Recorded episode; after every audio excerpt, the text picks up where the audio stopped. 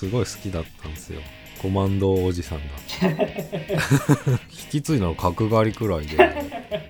そう角刈り方式いけるんだったら次々と。角刈り方式。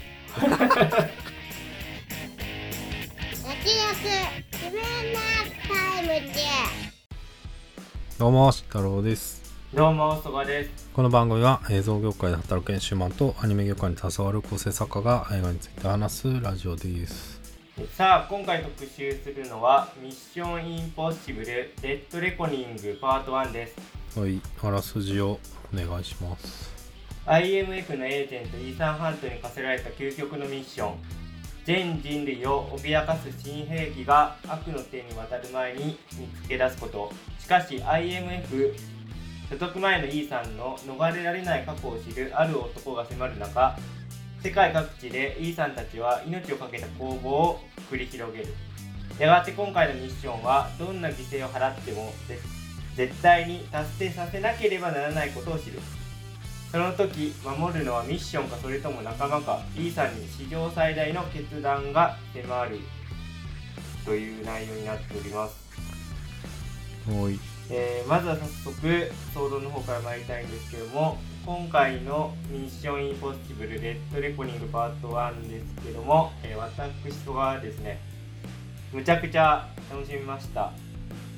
ただ、まあ、パート1問題パートなのでまあ なんていうんですかいいとこで終わりますね今回もね。うん。でちょっと、まあ、本筋から離れちゃうんですけどパート2は一応来年公開予定なんですけど今あのハリウッドは絶賛ストライキ中でして、うん。まあ、脚本家協会と俳優協会のストで、まあ、制作はストップしているみたいな話も流れてきてますんで、まあ、来年見えるかどうかはぶっちゃけ分かんない。状況ですね今で今回のその、まあ、特に俳優協会のストライキの争点が AI なんでなんか今回の本編とも若干リンクするとこあるのかなとか思って。おおもろかったですけどね。そういう風に見ると。で実際に実際にその影響でそのトム・クルーズも今回来日キャンセルとかになってるじゃない。ですかうん。まあまあそこはちょっとまあ残念ではあるんですけど、まあちょっとね、そういう見方をすると、意外なところにリンクして面白かったっていう話ですね。争点が AI っていうのはどういうことなんですか？その、まあ主に揉めてるのはエキストラさんですよね。だからエキストラさんのデータを一回もうデータとして取り込んで、で、AI を使えばもう再利用可能になるんで、それでぐるぐる回していこうっていうこと。だから俳優さんのキャリアとしてまあエキストラで下積みしてそこからどんどんスターになっていくっていうまあ王道のルートがあったんですけどそういうのが結構難しくなるみたいなことは言われてます、うん。なんで端折ろうとした？そうニュースがあるはもうみんな言うからちゃんと中身に。まあまあそうです、興味深いですね。はい。まあ、今回の、えー映画本編の話をするとですね前回ちょうど「君たちはどう生きるか」の特集したと思うんですけど、まあ、それとはすごい対照的にエンタメ100%の内容でまあ誰が見ても楽しめるすごいまあ全然ね飽きないですし結構今回長いと思うんですけど何分ぐらいあったかな？多分160分ぐらいあったと思うんですけど。全編アクションなんで？ももっとあったんじゃなかったっあマジですか？け、でもそんななんていうんですか？体感としては2時間ないぐらいの、うん。ほん。とスピードで最後までいっちゃうんで。で163分だよこおーいやいや結構ありますね。れ、うんうん、いやそう聞くと長いんで全然ねその中並びも全くなくなんですかね体感としてはあのーマッドマックスの怒りのデスロールみたいなあれもほぼ全編アクションでしたけどすごいスピード感でめっちゃくちゃ良かったですね。ででも作り感としてはですね今回の「ミッションインポッシブルも」あのー君たちはどう生きるかも結構似てるとこあって脚本作らずに撮りたいアクションシーンからどんどんやっていくっていうのが、まあ、今回の「ミッションインポッシブル」の撮り方で君たちはどう生きるかも、まあ、宮崎さんスタイルっていうか、うんうんその撮りたいシーンのイメージボードから書いていって後からまあ話考えるっていうやり方は一緒なのに、まあ、こうも対照的になるのかっていうのが、まあ、2本連続見てちょっと興味深かったところですね。まあそうですね。ストーリー的なことにも触れたいんですけどほぼなんかないっすね。その前評判的にストーリーはそあんまないよみたいなのが流れてきてたんですけど、まあ、予想以上になかった。いやあんまないっていうかまあ。ないっていうかねもう結ないってこ構だからとはないと思う。別にって感じだよねでも。苦労してるなと思いましたいや大変だとは思うよ、今回だってあのバイクでさすごい崖から飛び降りるシーンから撮り始めてやってることからも明らかなように結構まあそのアクションシーンとアクションシーンをつなぐブリッジとしてお話作ってるとこあるんでツッコミどころが多いっていうか、まあ、ちょっとそれ後ほど言いますけどうん。ここはまあ話としてはどうなのっていうのは正直ありつつまあもしかしたらパート2の方でそれをうまく畳んでお実際こんな結構考えられた話だったんやってなる可能性ありますから、まあ、今のところ言、ね、そうそう言えないですけどパート1見た限りだと、まあ、結構首をかしげてしまうような そんな雑な扱いでいいのかその鍵みたいなところはありましたね。まあ全体的には本当にミッションインポッシブルシリーズの中でも屈指の、うん、アクションと超大作になってるんじゃないかなと。いう部分で本当に劇場で見て損はないっていうか、まあ、ぜひね映画館大画面で見るべき映画だと思いますね、うん、今回冒頭で監督とトム・クルーズからなんかビデオメッセージみたいなとこが入ってましたけど本当にねこれは映画館に見るべき作品ですって言ってた通りやっぱ大画面で見て楽しめる、えー作品になっていると思いました。えということで、えー今回のミッションインポッシブル、えーデッドレコニングパート1なんですが慎太郎さんはいかがだったでしょうか？はい面白かったですね。もう長い長い尺が長いっつって言言ったんですけどまあはい。一瞬で体感は、まあ特にでもね音楽良かったなまあそのタイトル？入るところといいね。やっぱちょっと、うん、まあケレミが効いててそのまあもうメインのメロディーがあると思うんですけどそれを惜しみなく使っててなんかあれあのあれとは違ったあのインディ・ージョーンズみたいに結構もったいぶる感じじゃなくてもう流したら結構ずっと流しっぱみたいなしっかり聴かせてくれてまあ多分ドルビーかなんかの劇場で見たけど。あでも服揺れるぐらいになってたなでも。えー、すそんなに？ごい、うん、すごい音だ良かったなって思う。とまあ効果音とかもそうだけど音がすごく良かったっすね。なんか音のいい映画館で見るのが結構ありだと思いましたね。君たちはどう生きるかそうで出てまあその子も言ってたんだけどまあちょちょっとやっぱり俺は逆あのまあ逆にじゃないけど似てると思ったんだよね。なんかそこまでストーリーを緻密に作り上げないというかてかあの主眼を置いてないっていう感じがうん。すごい似てるなとは思って、うん。まあ、確かに着地点っていうかまあ両方目指すところが違うから、まあ、こういう感じになってるけどまあエンタメとしてね全体的にすごく見れてでストーリーっていうのかなんだかあのポームが良かったっすねキャラ的に。女殺し屋で。出てきた。でなんかさグレースあの、あれですね。ガーディアンズ・オブ・オブギャラクシーの。ああはいはいはい。あれね。暗殺者。敵側の、そうそうそう。が、なんかかなり重要な役でもっとちょい役かなと思ってたんだけど。あの人に注目してるとなんか最後もまあ最後もちゃんと重要な役でなあの死んでくからなんかストーリーもちゃんと見応えあったなっていう風に僕は感じましたね。まあ解決は何もしてないんだけど。であの鍵がね しつこいぐらいずっと出てくんだけどね。あんなあんな鍵に人類の命運を託していいのかみたいなとこはあるんだけど。まあ分かりやすさでね。必要かなっていうのはあるけど。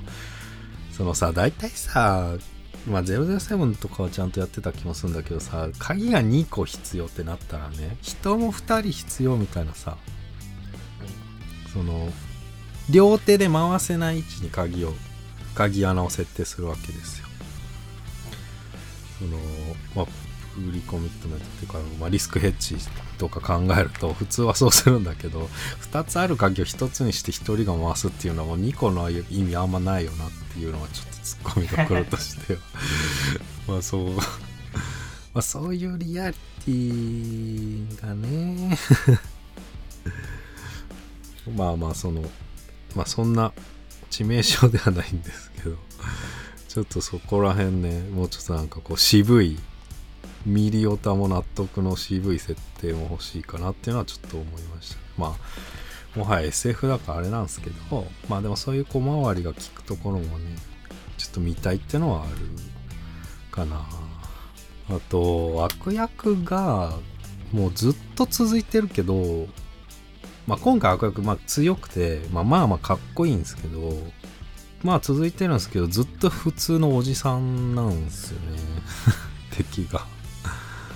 なんか地味っていうか007だともう一味付けあるよなって思うのがなんか結構ずっと続いてるからちょっともうちょっと特徴的な人出してほしいなっていうのが最近思ってます。なるほまあそのトムにトムと比べるとそれは見劣り感絶対しちゃうんだけどど、うん。なんか癖強のキャラみたいなのもいたいなっていうのは思ったかな。なるまあでも全体的には楽しめたしあと武器商人の女の人。うん。あの寝かされ結局寝かされた人。あの人あのまた出てきてくれてあの人の顔好きなんでよかったなっていう。あれですよね広瀬アリスさんがやってましたああ吹き替えで見るよね。地域的あなものだだから武器商人の娘ですよね。昔出てきてたね。前回出てきた兄弟の妹のね。そういうとこがつながってて。うんなんかあれだよね前半全然ギャグないのにさ後半結構ギャグ増えてきて。なんかまあ作り方だと思うんだけどその多分担当した人が違うのかなってぐらいギャグが増えてて。まあ後半まあ面白かったっす。うんなるほまあとりあえずそんなんすかね。どはい。じゃあちょっと、ま、内容の方について話していきたいんですけども、まあ、慎太郎さんも言ってた鍵問題なんですけどうん。なんかまあマクガフィンとしては機能ししてるんですがあのまあ演出として今回すごいやうまくやってるなと思ったのは鍵とあとイーさんが持ってたジッポライター。うんを対比してこう描くことで構図として見せてるってことはやってるんですけどそのあまりに鍵盗まれすぎじゃないかっていうか そのまあれだって相当すごいやつじゃないですか。もうあれ手に入れたら世界の命運がみたいな感じなんだけど みんな安易にポケットに入れすぎじゃない、うん まあそれもそうだしもう最初の空港の場面からこう眠り倒してるよね鍵をね。鍵があっち行ってこっち行ってさ持ってました持ってませんでしたのとかさずっと空港で繰り広げられてさ。うで一回でもちょっと忘れるぐらい出てこなくなってで、電車でやっぱまためっちゃ出てきて。んうんって感じでしかもライターもさライターこそめっちゃ久々に出てくるじゃんオチで。うん。結構久しぶりで忘れかけてたな。おしゃれオチがちょっと。ちょっと久しぶりさすぎないと思っ まあ結構終盤までそのライター結構鍵になってくるじゃないですか。たうん。いやガブリエルが持っていったと思ったら実はライターでしたオチとかやってるからなんかまあい意図的にそうしようとしてるなんか方向性はわかるけどちょっとあまりにもっていうところありますよね。うん。でライターを隠すから最後にポッと出てくるからああ、うん。そんなんもあったなっていうなんか尺が長いからさ。そうですね。あそうですね。あったわっていう。それねっていうちょっと遠遠い気はした正直。うん確かにな。まあでも確かにみんなポケットに入れるよね そうなんですよね。もうちょっとなんかないのかっていう。あれ家の鍵だよ。いや、本当に軽いんだよな、扱いが。軽い。まあ、あとは何ですかね。今回、まあ、その、エンティティっていう AI が敵っていうことになってるんですけど、まあ、あれもちょっとなんか、まあ、見せ方難しいよなと思いましたね。AI 的で。なんか、例えばですけど、まあ、昔「イーグルアイ」っていう映画があってあーあれもなんか敵は AI みたいな感じなんですよ軍 軍事 AI が暴走してみたいなでそううんなんか見せ方としてはイーグルアイの方がむしろうまいぐらいっていうかなんかね軍軍事衛星の力使っていろいろなカメラこうハッキングして主人公たち追い詰めていくみたいな感じなんだけど今回はなんかそういうのともまた違くてガブリエルっていうまあ過去にねイーサンって因縁なる男が出てきてでそいつがまあなんていうんですか AI の手先的ななんなんて言ったらいいんですかね。まああまあ手先だよ。まあ手足となって実際行動を起こすのはそいつみたいそう。だ結局うんまあバックボーンに AI はいるんだけどやってることはいつものミッション。インポッシブルだなって思っちゃったんですよねなうん。まあだからそういうとこもあんま洗練はされてないんだよな。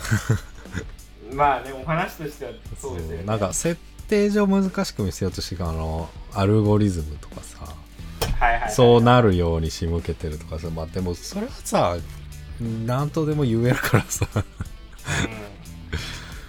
そうなんですなんかそのカメラの映像からそのガブリエの姿を消すみたいなとこまああるんですけどなんかやってることは別に昔ながらのってこ高額明細高額明細ですよねそれっていう。なんかもうもうちょっと新しい新フィジクで見たかったなっていうのは正直ありますね。まあねでも AI をその敵にするっていうのはタイムリーでまあ実際 図らずも俳優協会のストとリンクするからまあそういうシンクロは楽しみましたけどねでもその手前でさ23回イーさんの顔がみたいなくだりもやってるからさ。うん。そうですなんねかちょっとかぶってるっていうか。確かに。まあそれで言うとさ顔もん顔で言うとさいつものさ顔生成機材トランクみたいなのあるじゃん。はい。なんか今回シンプルに壊れたよね。ただただ壊れたよねいいところで。そうっす俺ちょっとその着眼点に見てなかったけどそう言われると。あそう？いや俺もうわこれは都合良すぎないと思って。確かにな。うんだそれこそあのあジャンプにつなぐためでもあるよね。そううんですね。もう言い訳がなかったからまあかあの潔いはいいけどこれがこうなってこうなったから壊れたとかなくて2個目作ろうとしたら壊れたって普通に言ってたから。うん。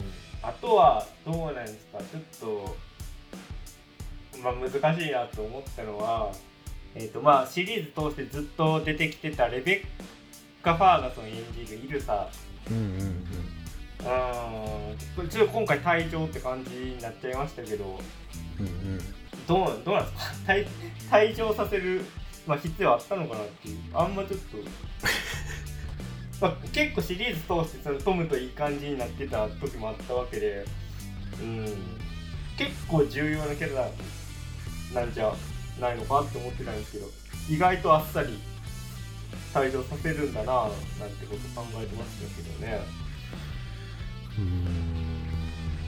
だってかまあ逆にすん。結構出てきてはいるけどそこまで あのがっつりまあまあまあそうですね。でもないなっていう印象もあるから、うん。なんか難しいんだよね、まあね。だから死ななかった女の人をねすっごいご利用しでね、うん。そうそうまああとはあの慎太郎さんも言ってましたけど今回のまあ悪役のガブリエルのキャラがうーんなんていうのか設定的にはむちゃくちゃ面白くなりそうな立ち位置ですよね。過去に因縁があって。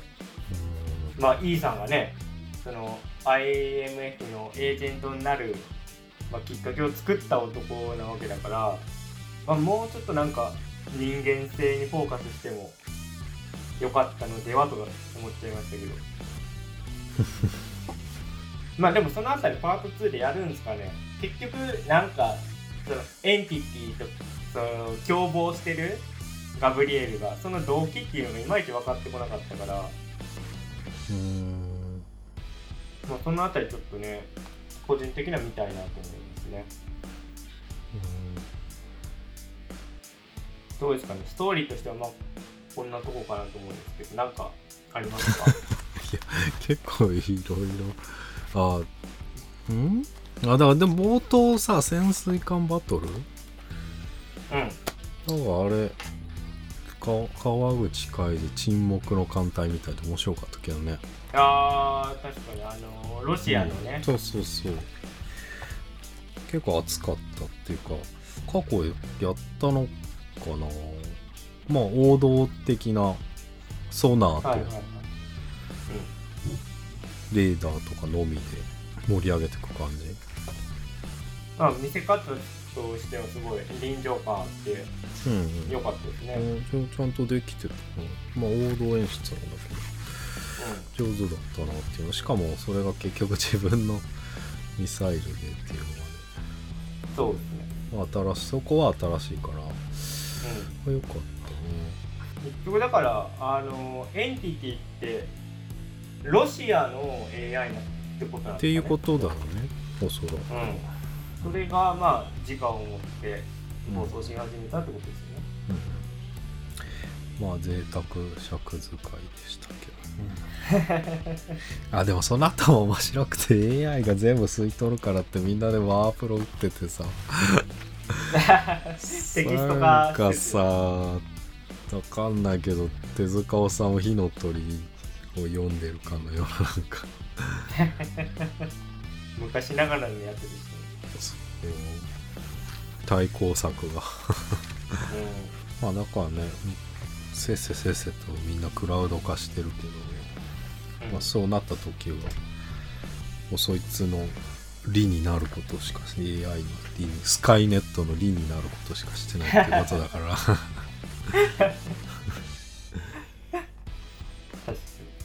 まあてかターミネーターのさビジョンが完璧すぎてさもうこういう AI 出てきたら絶対スカイネットしか思いつかないんだけどねいやそうですね。俺 うん。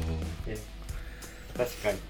それ以上のなんか書き方をしてる作品って別にないし。うん。もう完全にターミネーターになっちゃいますけどガブリエルがターミネーターだったら絶対面白いですよね パクリになっちゃいますけどね。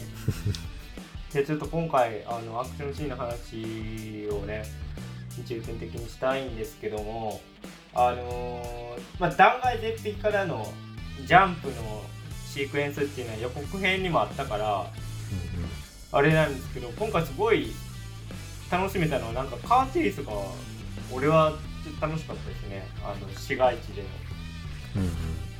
あのなんていうんですかしかも手帳こうつながれてるから運転を交代しつつなんかやっていくところも おもろかったし、まあなんかで見たことあるけどな。なんだろでもうグレース運転下手っていうのがね大体どどっちもうまいから。いやまあ面白かったけど。うん。そこはあとあれまあ車種車種としてはあれうん。フィアットじゃなくて？ミニミニクーパーでいいんですかね？フィアットチンクエッジェットだよねあフィアットか。はいはいはい、うん。あれ無線でちゃんと車種まで言って まああれとねすごい敵役はむっちゃでっかいやつで来るんでその対対比が面白かったりたうん。あとは電車のシーンとかね。うんうん。うん最後あ最後じゃなくてあの車が電車の線路のとこにこう乗り出してしまって引かれるかどうかのあのハラハラのとこももう良かったしまあね実際じゃあどうやって具体的に脱出したのかっていうのは見せてくれないっていう ところは今いいつもの感じなんですけどあかな。まあ全体的に本当グレースとトムのドタバタコンビが、まあ、物語の駆動力になってて、うんうん、見やすかったですね。あとポー追ってくるポーモがちゃんと強そうに見えたよねそうそうそう。あのー全然喋らない役なんだけど、すごい存在感あって、うんうんよかったですね。あとはなんか、あの、アメリカの諜報部の2人組にもね、いい味出してましたよ。うん だからモリモリなんだよな。設定ってキャラわあ、多かったね。ルルパンに対するゼゼニそれだよね。映画の時のゼミあそうそうそう。感じでしたね今回ね。まああとまあ面白かったのは列車での格闘シーンもねあのどうしても比べちゃいますけどイ インディーとはちょっとレベルが違いましたね。こういう言い方多分良くないですけど。いや相当見応えあったなっていうか。まあみんなトンネルはくぐりたいんだね。列車列車走るとね。絶対やってますよね毎回。まあでもさインディ・ジョーンズはさ背中トンネルの天井につけられてたけどね平気だったよね。超人。超人かスーパージャケット。スーパージャケットですね。普通に平気だった。いや写真ねあれそのインディーは CG でやってましたけどね今回ガチでやってるんでやっぱなんか迫力が違うんだなみたいな。そう。月並みな感想ですけど。めちゃくちゃだからあれもだから電車1個ね丸ごと買い取ってるってことですもんね。そう考えると。制作費まあねえぐいことになってるっていうのがニュースになってますけど今回。いや金かけた分だけあれだなんて思いましたけどまあトム・クルーズでもまあすごいっすよね。めちゃくちゃやるよなっていう。うん。ちょっとなんかそのバイクで大ジャンプのシーンもなんか7回ぐらいやってるなんて話ですね。うんうんうん。あるんで。しかもあれですもんね。なんかコロナ禍でその撮影してたっていうか。うんうん。なんでまあコロナなんでその E さん以外のキャラが出るシーンはやっぱ接触があるんで撮れないけど自分一人のシーンだったら撮れるっていうことでまあアクションシーンから撮ってったってことらしいんですけど。うん。なるほまあねまあそれが結構いい方に最後してたっていうかまあねめちゃくちゃアクションシーンが見応えあって。ど最後列車ぶら下がってさ列車がどんどん落ちてくるところもねすごかったよね、でもあれさすがにあれはセットっていうかそうですね。飛び移ったりしてんのかねあれうん取れないでしょ。うんいやそりゃ取れないだろう。ね。まあ、ただ上下あれくらいあるセットを作ってるよね多分うんそうですよね。まあなんか推定ですけどね。えっと2億9000万ドルなんで制作費が。うん。桁が違うなっていう。個人的にはちょっともうちょいじっくり見たかったのはそのトムが崖から飛び降りてでパラシュートで降下していってで電車の中に、まあ、そのまま勢い殺さず入っていくっていうシークエンスなんだけど、まあ、肝心のどうやって電車の中に入っていくかっていうところはその主観のカットに取らずに電車側のカメラ位置から外からトムが飛び込んでくるっていう風になってたんで、まあ、もうちょっとなんかトム視点の映像も欲しかったなっていうのはうん。ちょっとありましたけどね。いや気づいたらもう入ってき倒して入ってきてるみたいなまあでも取れ取れてなかった可能性もあるしまあ思ったよりかっこよくなかったみたいなのはあるかもしれないけど、確かに、うんまあちょっと何があるか分かんないかうん。そうですね。今回はねサイモン・ペックがね結構活躍しててね。そうですね。なんか前回結構あんまり尺なく脆弱がなくて 寂しかったんで、今回はあの冒頭の爆弾の下りからかなり面白かった結構出ずっぱりでしたね。うんうん。まあ冒頭のとこと、まあ、あと車乗ってる時のね。あじゃあ最後だから汽車追いかけてる時のね。何回も逃す感じ。ね面白かったけどね、あともう一人の相方のあの黒人の人。はいはいあのルース。コンピューターのそうそうそう技術者的なねあの人最後急に消えてなんかこれちょっと脚本都合なのかなみたいな感じあったよねまあ理屈としてはそのエンティティに捕捉されないようにみたいなね こと言うてましたけど。いやあなただけみたいな感じあるけど。確かにまあでも脚本難しかったんでしょうね。うん、まあまあっていうかまあそういうくらいのバランスっていうか。うん。まあアクション優先っていうのは第一にあるから。そうですね。いやだってまあ監督のねクリストファー・マッカリーなんてあのユユージュアル・サスペクツの脚本やってるぐらいだから、技巧派なんですけどね本来は。まあ監督としてはもうずっとトム・クルーズとアウトロー以降一緒にやってるんでそういう印象も近年なくなってるかもしれないですけどもともと脚本畑出身だから。うん、まあでも「ミッションインポッシブル」はもうこの形であありだと思いますね個人的には。もうアクション優先で。そういう作うんうんうん。品があって、まあこんだけ楽しければいいんじゃない？そうですね。うん、あ変わったシリーズですけどね、うん、そうですね。こんなにままあ、監督は違うしね初期とは。あうん。そうですね。まあ本当に近年はずっとクリストファー・マッカリーですけど、まあ、過去を探あのいけばねエイブル JJ とかもやってましたからね JJ エイブラムとかね。JJ が3 3かな？け結構前。3だね。3か。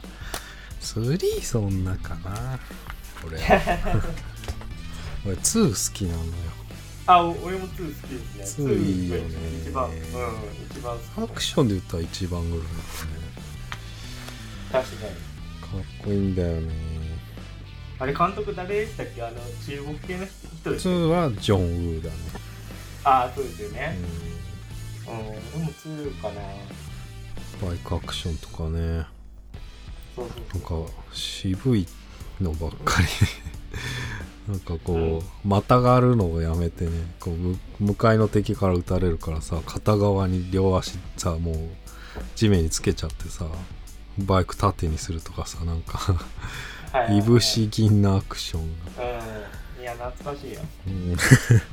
タイヤで煙幕焚いたり渋いんだよな。まあ1とも全然違うしね。そうですね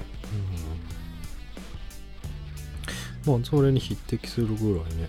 今回は。良かったっすよね。うんよかった。まあしゃべ喋ってるとねちょっと突っ込みがちなんだけどまあ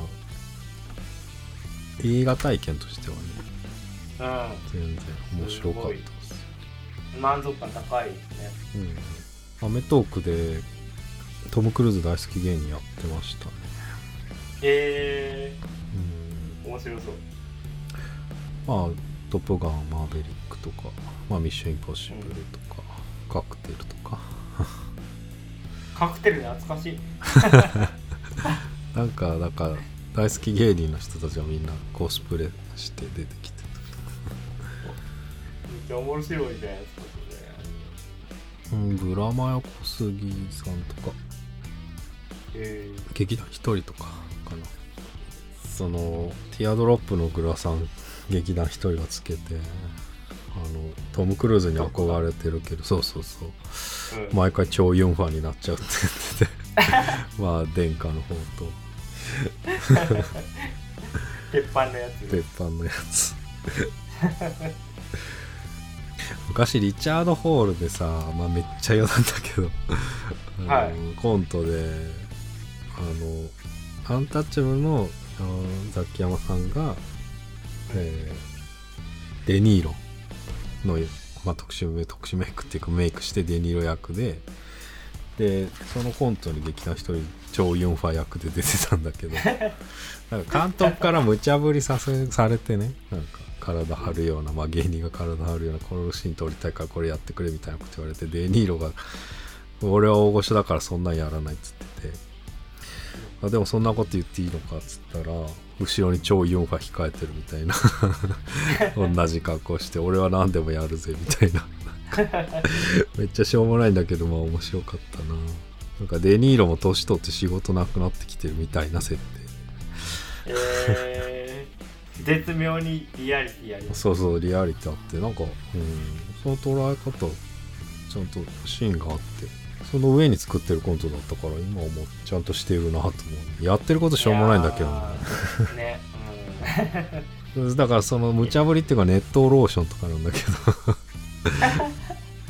でデニーロパンイチにされてねでこんなんやるわけないだろっつって後ろに超インファ控えてるっつって超インファも同じパンイチで控えてて、ね、すぐやるぜって顔してて。面白かったな。いや面白いなそれ えー、なかなかねコント番組最近作れないですからね予算がなういんで。んむずい。むずいしまあでも時代もあるよね。あのスタッフ笑いとかも寒いもんね。今そうですね。まあお金かかるってのもあるんだね。いやお金かかるんですよねほんと。まあそう考えたら今回のね やっぱお金の貸し方えぐいなっていうえ？次？小さくは？まあ予定だと、うん24年。だってあれも伸びるんですよね。スパイディも。あーどうなんですかね。スパイダーマンどうなんですかね。いやなんか白紙っていうニュースは出てる。あ本当ですか。じゃああれですかね。脚本の方なんですかね。ストーンの影響としては。そうそうストーンの影響あでもあっちも制作もなんか止まってるっぽいけあアニメーションの制作も止まってるんだ。そうそうそうあー。まあそりゃそうか。脚本が止まってたらそれ全部影響ありますよね。どうんまあでもローストライキもさストライキもうん。労働組合的なことだからなんか結構ほぼ止まるんだよね。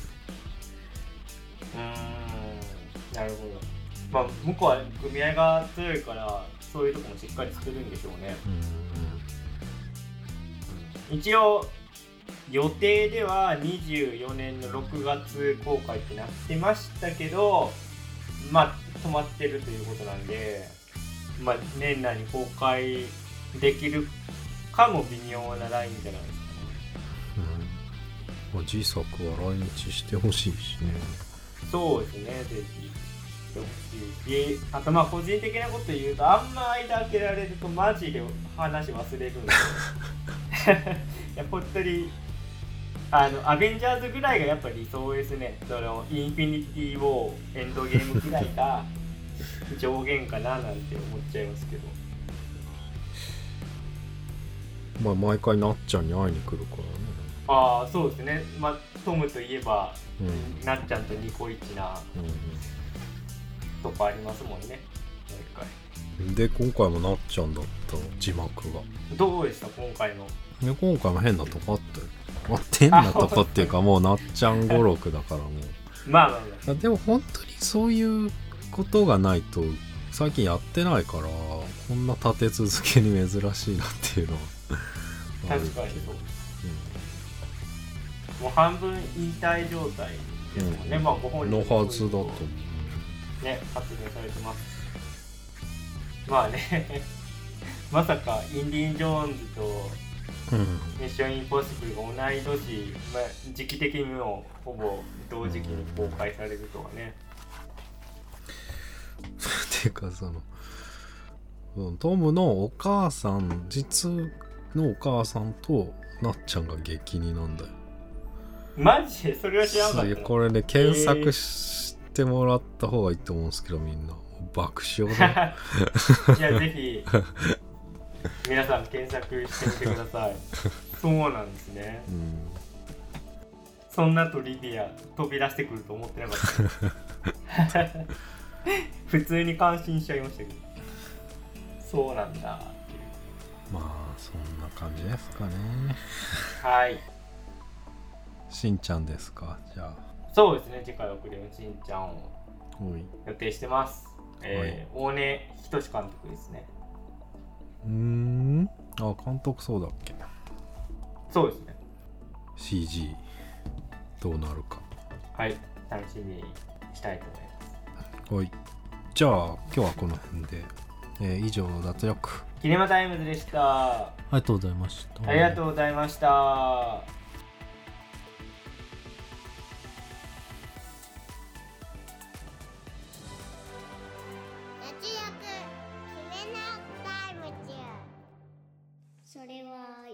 けどね。